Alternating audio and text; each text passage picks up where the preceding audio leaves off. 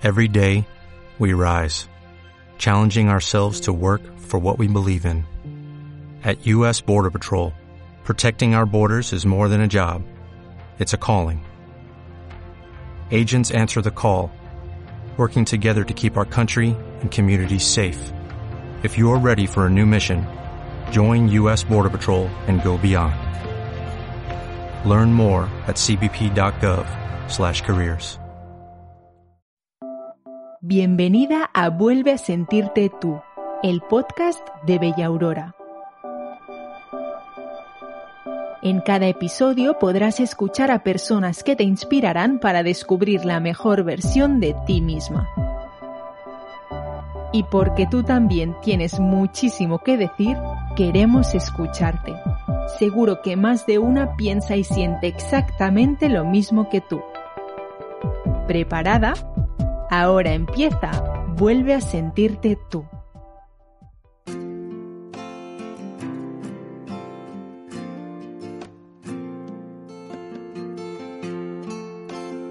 Hola, bienvenida al séptimo capítulo de Vuelve a sentirte tú, el podcast de Bella Aurora con el que queremos ayudarte a que te sientas bien por dentro y por fuera. Soy Elena, del equipo de comunicación de Bella Aurora, y hoy me hace mucha ilusión tener conmigo a la doctora Ana Molina. Ella es dermatóloga del Hospital Fundación Jiménez Díaz. Es además profesora en la Universidad Autónoma de Madrid y además es divulgadora online. Con ella charlaremos de la piel, de la salud y aprovecharemos para conocerla un poquito mejor. Hola Ana, ¿qué tal? Pues imagínate, feliz de estar aquí en la casa de Bella Aurora. Qué bien. Bueno, antes de nada queremos agradecerte que estés hoy en la casa de Bella Aurora. Nos hace muchísima ilusión inaugurar estas charlas contigo porque además de que admiramos tu trabajo, tenemos una pasión en común y es esta pasión que sentimos ambas por la piel. Así que hoy vamos a hablar un poquito de la piel, vamos a conocerte mejor. Me parece fenomenal y además ya sabéis que la admiración es mutua. Eh, encima ha sido un placer y todo un honor conocer la casa de Bella Aurora, que es impresionante.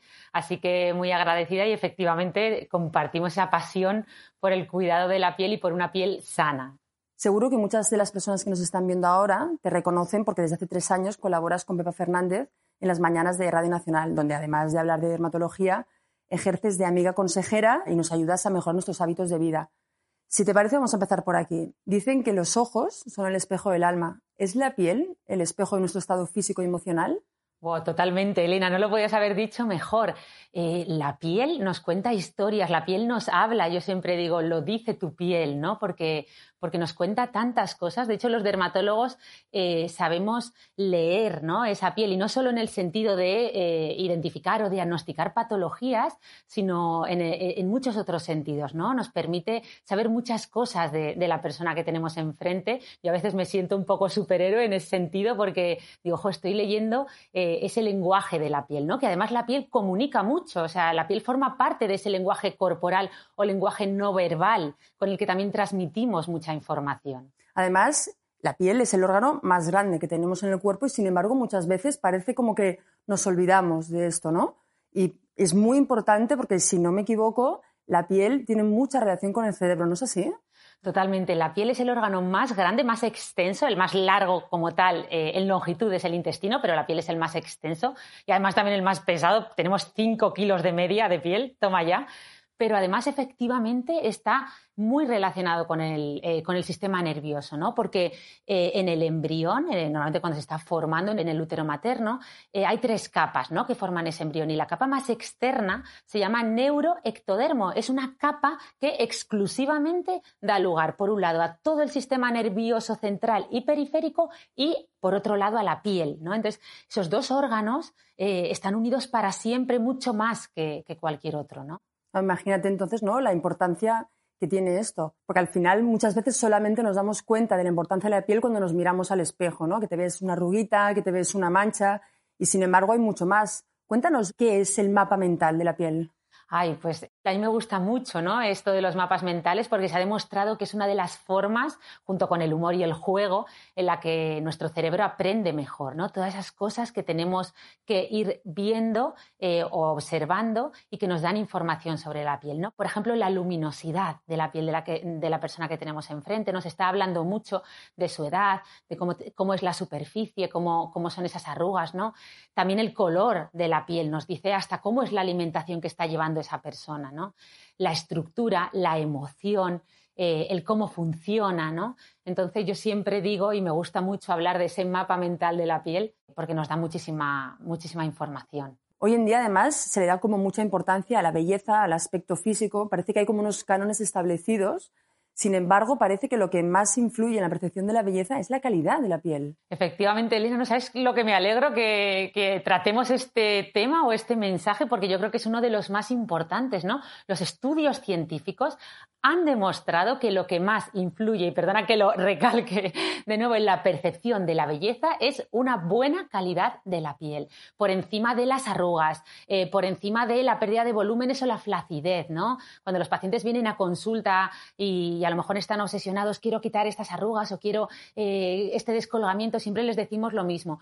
Lo mejor es que comiences la casa por los cimientos, ¿no? No por el tejado. Y los cimientos son eh, tratar esa calidad de la piel, quitar esas manchas, eh, quitar esas pequeñas venitas que se ven, mejorar esa luminosidad de la piel, ¿no? Eso lo podemos hacer con cosmética y con muchas otras técnicas. Porque además cuando estamos contemplando una buena calidad de la piel, que además suele ser una piel bonita, es porque estamos contemplando una piel sana, estamos contemplando salud. Y de hecho, ahora quería retomar un tema que hemos hablado antes, que es la pasión que sentimos tanto Bella Aurora como la doctora Ana Molina por la piel. Como sabes, en Bella Aurora llevamos más de 130 años estudiando esta temática.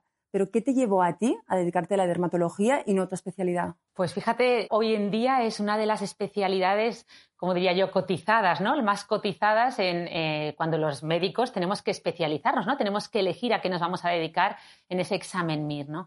Y yo creo que es por muchos factores. Primero, porque es una especialidad muy completa, ¿no? Al final los dermatólogos somos externistas, es como un médico interno que a través de la piel eh, podemos diagnosticar todo tipo de patología, ¿no? Es como una medicina externa muy completa. Y luego, además, tiene implícito todo el mundo de la belleza, que, también es apasionante. Y bueno, incluso la cirugía, ¿no? O sea que, es, algo muy, muy completo y, que, como decíamos, pues te, permite luego eh, ir por muchos caminos muy interesantes. También es importante, además, sentirse bien con una misma, ¿no? Levantarte por las mañanas, mirarte al espejo, que te guste lo que ves. Y esto también es un trabajo que tenemos que hacer nosotras mismas. Me imagino que además en la consulta debes ver muchos casos de inseguridad por la piel. ¿Cuánto hay de psicología en esto?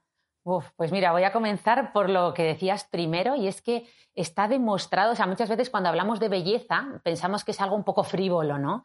Y sin embargo está demostrado que al ser humano eh, le encanta contemplar belleza. Contemplar belleza nos aporta felicidad, mm, belleza en lo que nos rodea, belleza en el arte, belleza en la naturaleza y belleza en otros seres humanos, ¿no? Es importante, ¿no? Y obviamente el cómo nos sentimos y cómo nos vemos por fuera tiene un alto impacto en nuestra autoestima. De hecho, todo lo que hagamos por pues obviamente puede mejorarla. ¿no?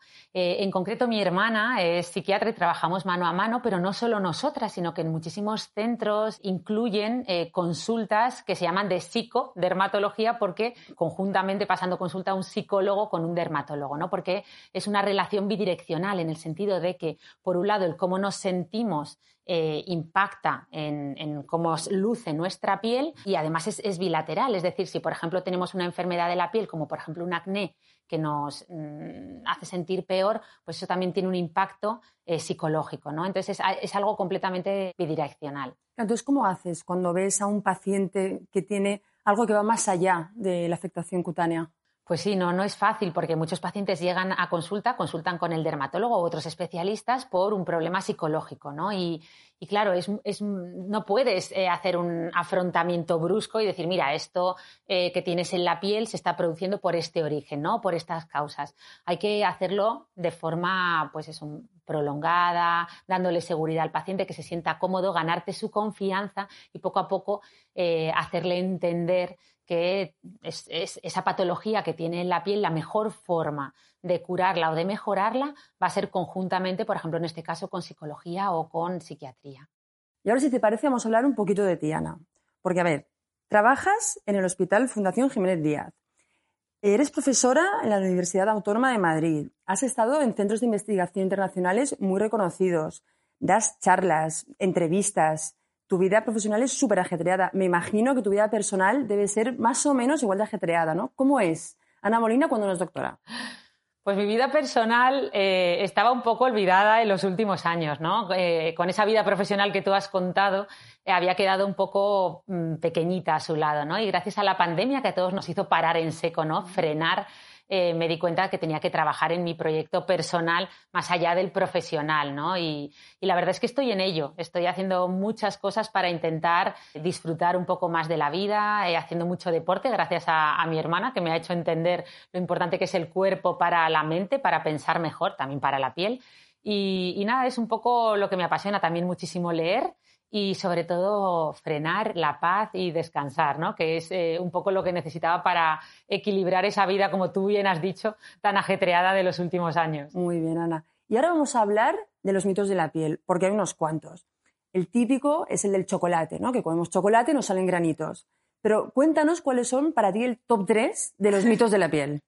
Pues mira, uno de ellos es este que dices, ¿no? El tema de la alimentación y el acné. Pero es que no es solo con el chocolate, es que es con el chorizo y con un montón de cosas más, ¿no? Eh, tenemos como muy interiorizado que determinados alimentos eh, directamente producen acné. Y no es así, no es exactamente así porque es una relación eh, bueno, pues es, es, unas causas mucho más multifactoriales, ¿no? Pero sí que es cierto que si hubiera que relacionar algún alimento en concreto con el acné, parece que el que más relación tendría per se es el azúcar. No el azúcar natural de los alimentos, sino todo ese azúcar libre, ese azúcar añadido, sobre todo de los alimentos ultraprocesados. ¿no? Ahí sí que hay muchos estudios que avalan esa relación eh, con el acné. También la carne, los lácteos eh, desnatados, pero bueno, esas relaciones no tienen tanta evidencia científica sólida detrás. Pero bueno, hay muchos mitos. Tú lo decías.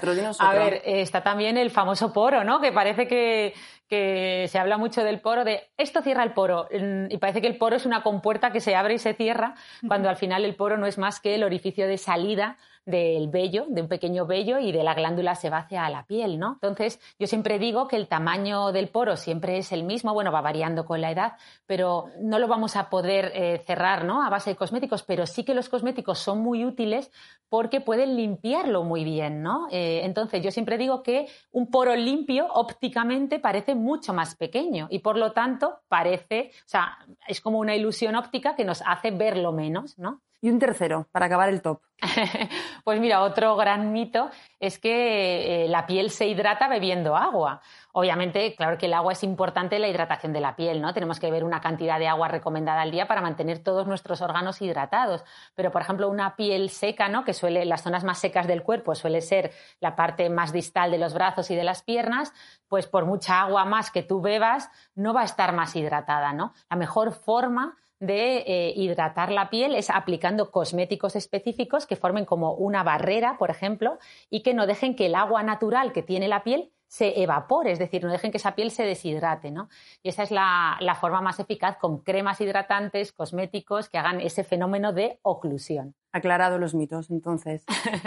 y te quería comentar, Ana, preparando esta charla, eh, al poner tu nombre en Google, es increíble la cantidad de resultados que hay, la cantidad de charlas, de entrevistas, la cantidad de seguidores que tienes en redes sociales. ¿Cómo has pasado de la consulta a la divulgación online? Pues yo siempre había querido eh, estudiar periodismo, pero, pero, terminé estudiando, toda mi familia son, vengo de una saga de científicos importante y bueno, pues terminé eh, haciendo una carrera de ciencias, pero siempre me había apasionado todo el tema de la comunicación y el periodismo decidí enfocarlo desde la comunicación científica y la investigación, con lo cual estuve muchos años pues, investigando en la universidad, publicando papers científicos en revistas eh, internacionales.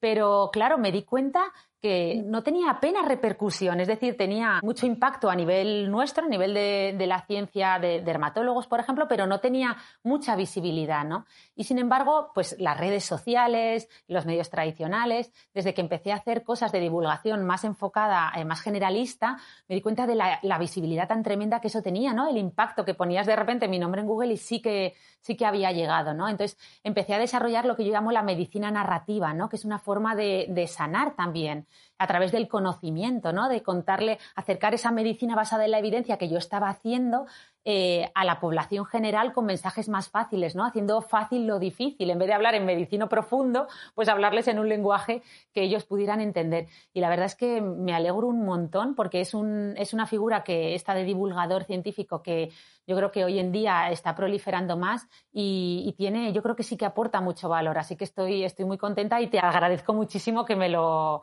que me lo recuerdes, claro. Qué bien, Ana, nos encanta lo que haces, como ya sabes. Bueno, Ana, hasta aquí esta charla. Muchísimas gracias, de verdad. Ha sido un placer conocerte un poquito más. Espero que hayas estado cómoda aquí en la Casa Bella Aurora. Bueno, no te puedes ni imaginar lo cómoda que he estado, el honor que es inaugurar este ciclo de charlas. Enhorabuena por este proyectazo. Me parece, me parece muy bien y, me parece una iniciativa eh, completamente diferente y original, ¿no? Que, que, Bella Aurora empiece a hacer este tipo de entrevistas, este tipo de contenido para, para toda la gente que os sigue y que es fiel a la marca y, en mi más sincera enhorabuena, claro. Muchísimas gracias, Ana. Ha sido un placer.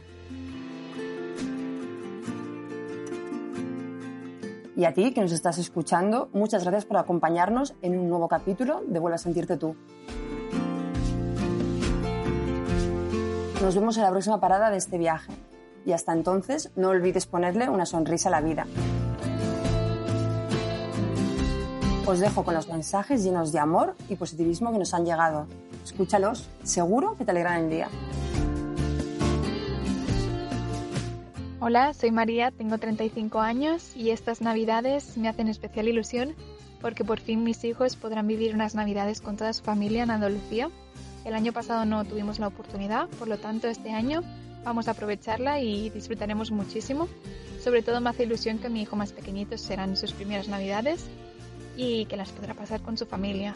Así que aprovecharemos para comer y básicamente celebrar la vida todos juntos. Hola, soy Sofía, tengo 32 años y hace poquito llegué a vivir a Barcelona. Quiero mandarle un saludo a mi hermana que la extraño un montón porque hace mucho que no la veo y va a ser la primera Navidad que nos vamos a pasar juntas.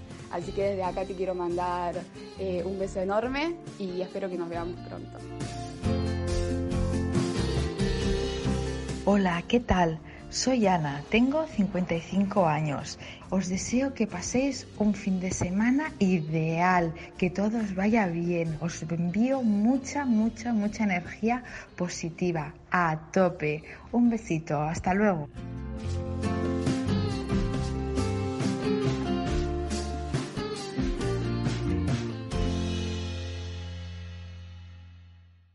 As a new Western Union customer, you can enjoy a $0 transfer fee on your first international online money transfer. Send money to your family and friends back home the fast, easy, and reliable way. Visit westernunion.com or download our app today to get started, and your first transfer fee is on us. FX gains apply, not available for credit cards and transfers to Cuba. Services offered by Western Union Financial Services Inc. and MLS 906983 or Western Union International Services LLC and MLS 906985.